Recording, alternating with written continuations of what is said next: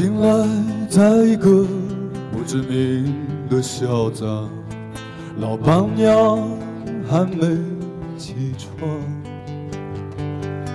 院落里的花儿在景象开放，好似一群姑娘。一个人走在青石板的路上，沿着流睡去的方向。迷雾里，一条黑狗冲我叫了几声，好似不欢迎我这个客人。我心里竟然没有一点儿喜悦。也没有任何悲伤，想起昨夜老板娘问起的一句话，眼泪好似雨下。哆来咪哆西嗦咪来嗦发咪来西哆嗦发咪来哆，西哆嗦发咪来咪，西哆嗦发咪来哆。哆来咪哆西嗦咪来嗦发咪来西哆嗦发咪来咪，西哆嗦发咪来咪，西哆来咪来哆西啦。是房街中央站着两个女孩，等着第一辆马车带她们离开。短头发的那个有张俊俏的脸。好似我的姐姐，我爱你的眼睛，有我路上的朋友和他们的闪烁的转动。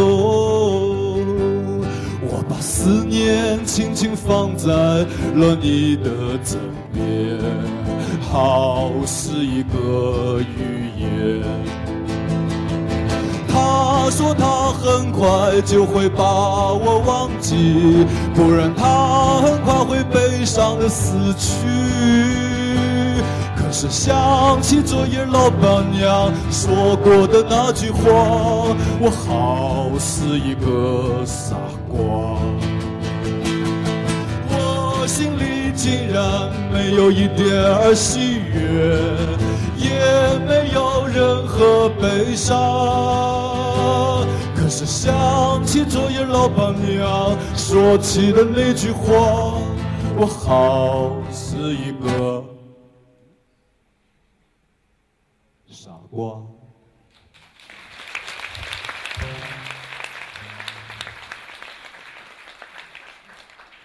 嗯，接下来这段时间由我陪同大家度过，希望大家能够在音乐和我们共同的呼吸里找到属于自己的感动。呃，以前在每次演出，当我唱完这首歌的时候呢，总会有听者问我说：“这个歌里的老板娘究竟说了什么，导致歌里的这个我突然泪如雨下，又突然好似一个傻瓜？”他们由此断定，啊，由此断定，当然也从我的别的作品，啊，一些文学的和一些另外一些歌曲里断定，他说我是一个有故事的人。说到故事，谁是最会讲故事的人？那他肯定是走了很远很远的路，经历了不同的人事风景。我想，那个人是不是最早离开故土的水手，或者说是一个手工艺人？因为他走过的地方非常非常的多，啊，所以他的阅历也非常的丰富。呃，所以呢，有一句话叫怎么说的？他说：“当他远航归来，当他远航归来，总有故事要说。”呃，我记得我小时候也非常的就是，比如说我小时候生活在乡下，比如说当一个外来的一个手工艺人来到我们那个小村落的时候，啊，我和我的那些小伙伴就非常的愿意聚集在他的身边，就感觉他浑身好像都散发着一些神秘，甚至一丝狡黠，感觉他还没有开始讲，就会有很多很多的故事要讲给我们听，啊，甚至讲着讲着他就会唱起来。呃，说到这儿，我自然而然又会想起民谣前辈王洛宾先生。啊，我不妨唱一首王洛宾先生的歌，好吗？啊，我的这个主题就是也没有特别的准备，我就想谁讲到哪儿我唱到哪儿。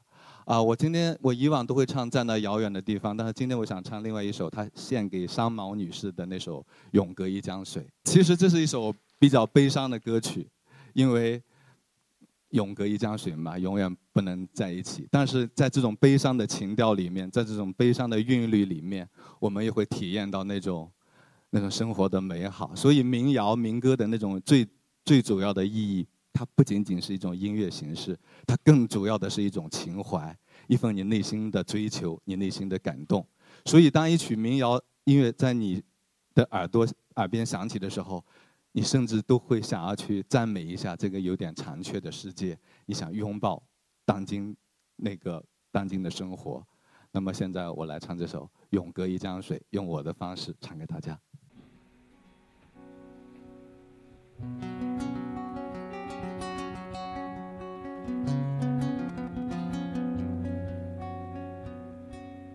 风雨带走黑夜，清澈的如水。我们一起来成长，生活多么美。我的生活和希望总是相违背。我和你是河两岸，永隔一江水。波浪追逐波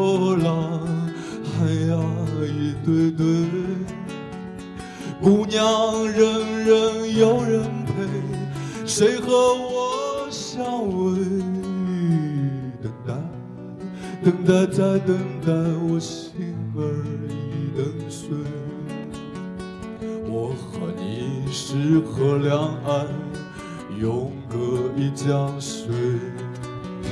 等待，等待，再等待，我心儿已等碎。我和你是河两岸，可以将水妈妈水的妈妈说，能说的妈妈水的说，干的水，啰嗦把那说那说的呀那说的那那说的啊那那说干。Соплестия, мама, сия, Удрестия, мама, субия, над сию.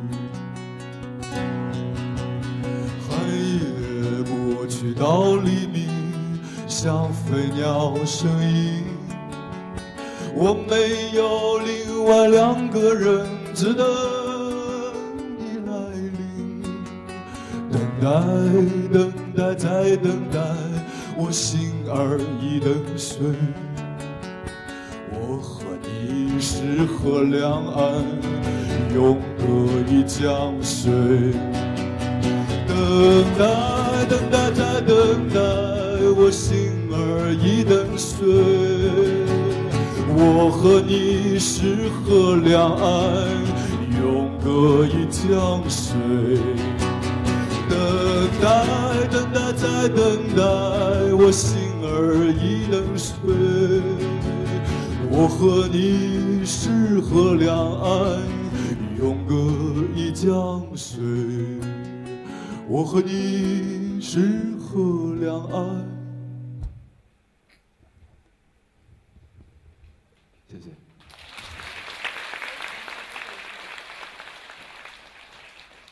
我觉得梦想本身要比实现梦想还要重要，啊，所以我小时候基基本上也没有什么特别多的梦想，但是我就想离开，离开家，到到走到哪儿我也不知道，啊，但后来一直慢慢慢慢的经过自己的成长，然后接触到了音乐和接触到了文学，哦，我突然觉得好像自己的世界又打开了。有人就会问我，他说：“小钟，你觉得文学和音乐在你内心的比重是怎么样的？”啊，我觉得音乐好像确实是我最初到北京就开始做音乐，所谓的做自己的创作歌手，不停地辗转很多唱片公司去寻找机会。呃，我觉得音乐就是在你最绝望、最孤独、最最最难过的时候，它真的就好像突然就降临了，它就像一双情人之手一样，在黑夜里在抚摸你，在安慰你。所以，所以呢，你的内心很快很快就能够得到平静。那么文学，文学我的我觉得它不一样的地方在于，它能够改变你，能够塑造你的人格。有一句话怎么说的？我们中国的一句古老的话叫“书到今生读已迟”，就是说你生长生活的这个在这个世界里，你的一生，你花了再多的时间去读一本书，读书。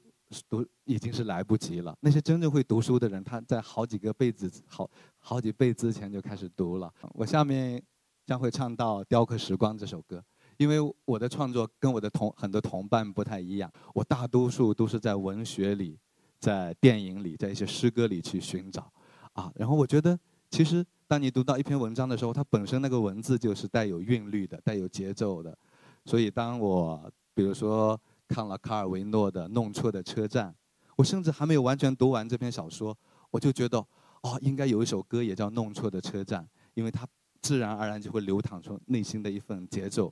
比如说我，我特别喜欢法国新浪潮时期的电影，呃，我比如说我看到了路易马勒的《再见孩子们》，啊，我觉得要有要有这么一首歌该多好，《再见孩子们》啊，这美好的名字，所以我写到，我说再见。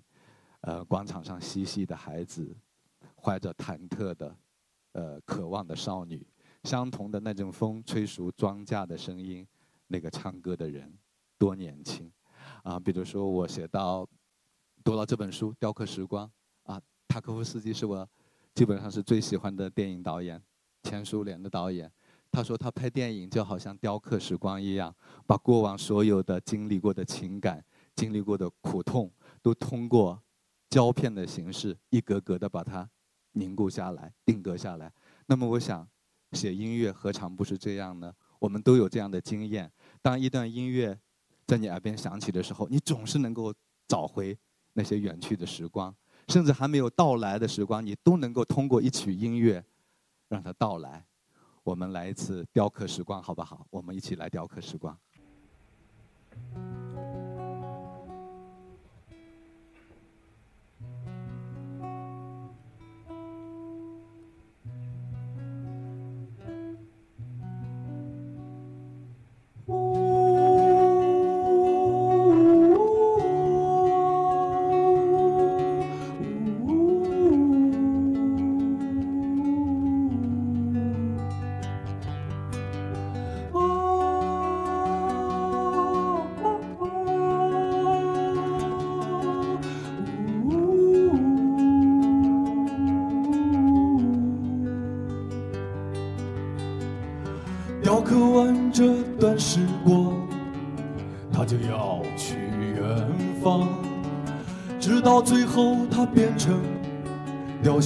的模样，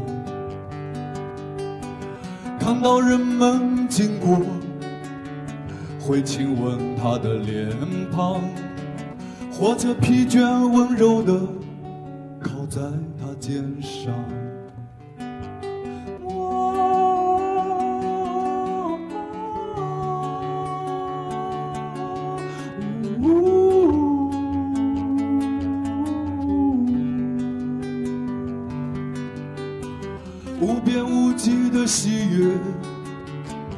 点点疲倦和伤感，在雕刻后的时光里美妙的流转。一扇大门的关闭，一扇窗户会为你开启。悄悄的，没有了嫉妒、仇恨和猜疑。雕刻后的时光。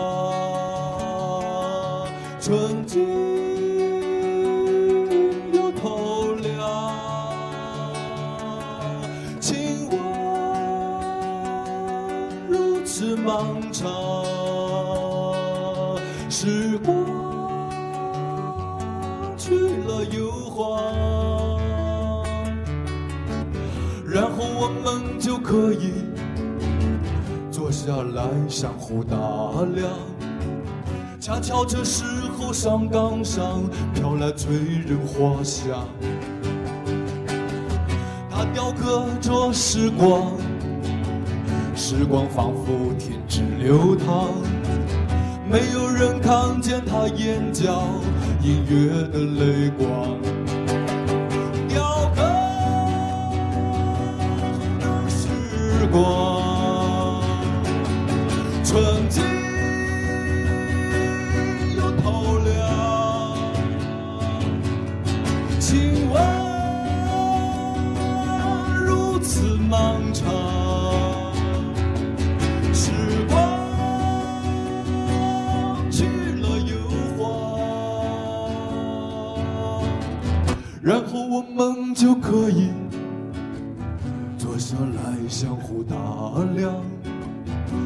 到这时候上岗上飘来醉人花香。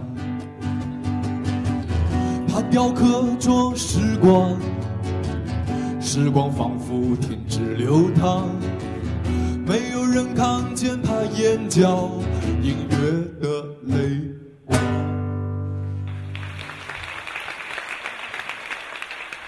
今天的主题是昨天我到这儿的时候才定的，叫在各种悲喜交集处。呃，这也是我的一本书的名字，在各种悲喜交集处。嗯、是去年出的一本我的随笔集。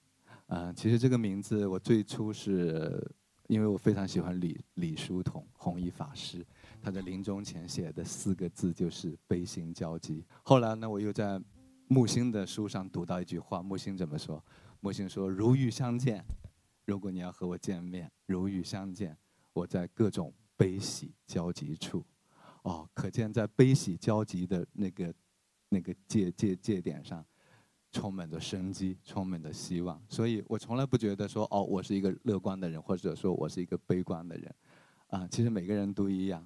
哦，也没有绝对的幸福，或者说绝对的痛苦。就好像叔本华说的，叔本华说，呃，什么是幸福？很多人对幸福有不同的理解。叔本华说，幸福是痛苦的逐渐消失。就只有当你深刻的体会到这个痛苦，你才有可能去享受这个幸福。它从来不是对立的，它总是在转换。啊，刚才唱的是雕刻时光，那么接下来这首歌，我想稍微给大大家带一点情绪，带一点更加灵动的感觉。呃，我平时演出这首歌呢，都会带着我的乐手，有手风琴，啊，还有打击乐。那么今天没有我自己，所以显得在台上有一些孤单。所以当我唱到后面啦啦啦的时候，我希望大家跟我一起来打节奏，因为只有通过这种彼此之间内心的节奏，我们才更更加坚定的、更加容易走进对方。好，这首歌呢是我特别为某一类女孩子而写的。啊，这类女孩子，啊，她的发型不太一样。这首歌叫《齐齐的刘海》。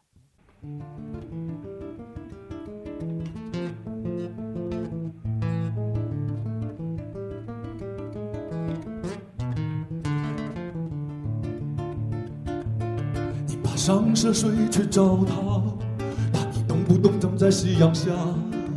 他脚下有一条河流，流向你梦的尽头。你带着喘息站在他后面，纤纤小手蒙住他的眼。他感觉你的身体里面一头小鹿，热烈又缠绵。他当然知道你心里的委屈，飘过一只牧歌的回忆。你呀还只是个小孩，你的齐齐的刘海。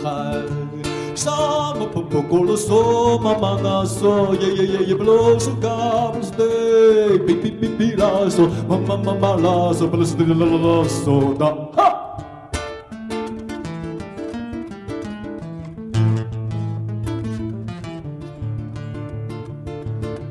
漫长的黑夜就要过去，杜鹃鸟儿唱着黎明，还有什么话都要对他讲，不知不觉是泪两秋天来了，叶子红了；秋天来了，果子熟了；秋天来了，刘海齐了，远航的人们归来了。滴答滴滴答答，滴答滴滴答滴答答答滴答滴答答答滴答滴答滴答答。秋天来了，叶子红了；来了谷子熟了，秋天来了刘海起了，远方的人们归来了，开始啦啦啦啦啦啦啦啦，二三四，啦啦啦啦啦啦啦啦，二三四，啦啦啦啦啦啦啦啦啦啦，啦啦啦啦啦啦啦啦，啦啦啦啦啦啦啦啦啦，啦啦啦啦啦啦啦啦啦，啦啦啦啦啦啦啦。啦啦啦啦啦啦啦啦啦，啦啦啦啦啦啦啦啦，啦啦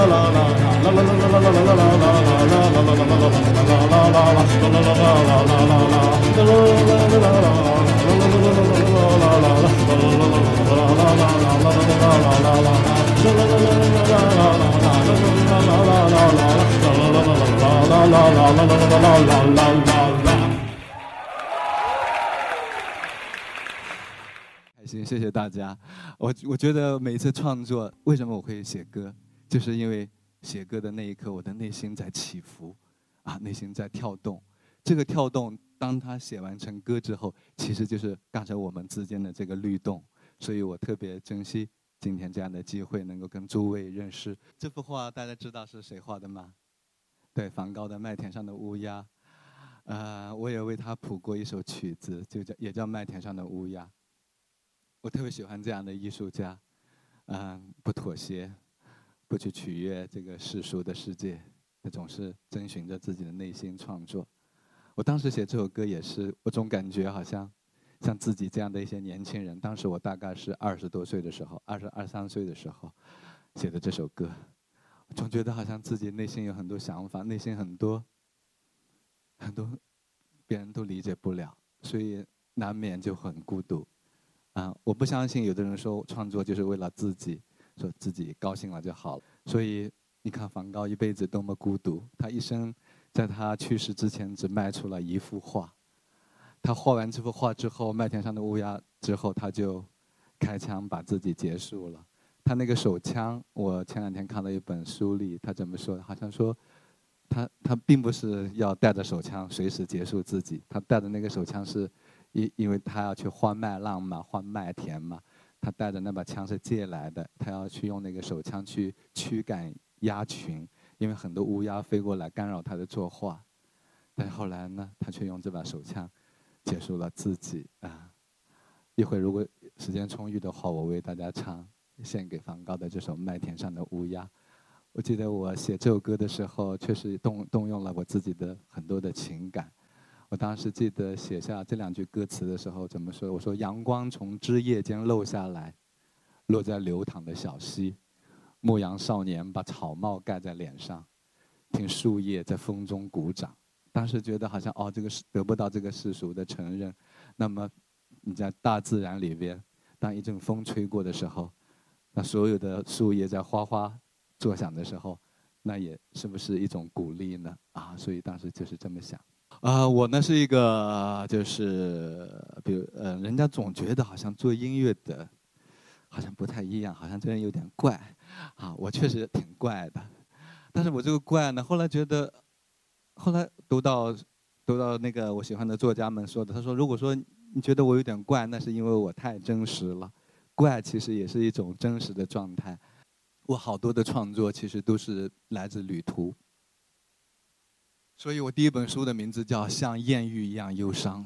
其实艳遇嘛，并不仅仅是指男人和女人这样。你但凡遇到一件美好的事物，一片美好的风景，都是属于艳遇。”然后人家就会问我：“那艳遇怎么会是忧伤的呢？越是美好的事物，总是消失的越快，就好像今天的短短的这个讲座的这个时间一样。但是，它当它消失之后，你难免你会感到伤感，是不是？啊！但是这种伤感呢，它并不会又并不会完全的说哦，就以后就没有了。它会藏在你心灵的某一个角落。当你过了若干年之后，你会回忆起来，哦，它没有失去。”它反而变得更加有价值了。好，那么我唱这首《弄错的车站》，然后大家唱完这首歌，大家希望大家不要走，呃，不要迷路啊，回去。但迷路也无妨，旅行是为了迷路，迷路就是为了遇见美好。我们来一起弄错的车站。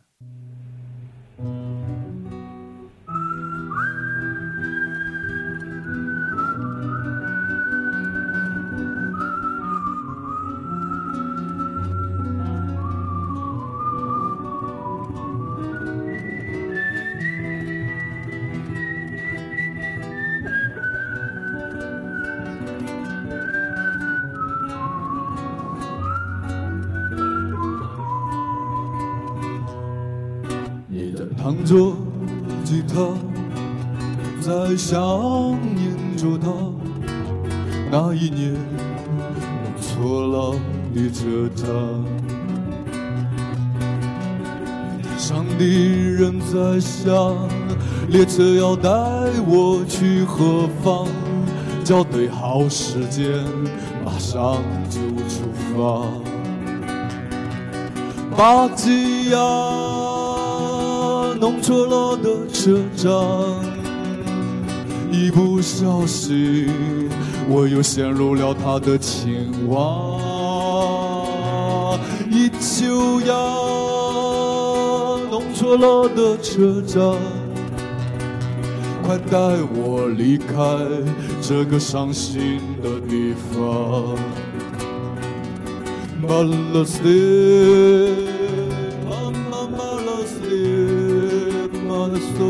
索，妈妈那拉斯蒂，阿拉索卡斯蒂亚。车窗外掠过的风景，一个忧伤的精灵打个喷嚏。你就不见了踪影。孤独自由的旅人啊，亲吻着睡梦中的他，他的眼泪慢慢就变成了一朵花。索菲亚，弄错了的车站，一不小心，一不小心。一不小心，你又陷入了他的情网。汉达亚，弄错了的车站，你给了我一个开放的胸膛。滴滴答答，时间悠长而欢畅。哦。这生命要让你徜徉，滴滴答答，时间忧伤而欢畅。这生命要让你徜徉，滴滴答答，时间忧伤而欢畅。呜哦。徜徉，滴滴答答，时间忧伤而欢畅。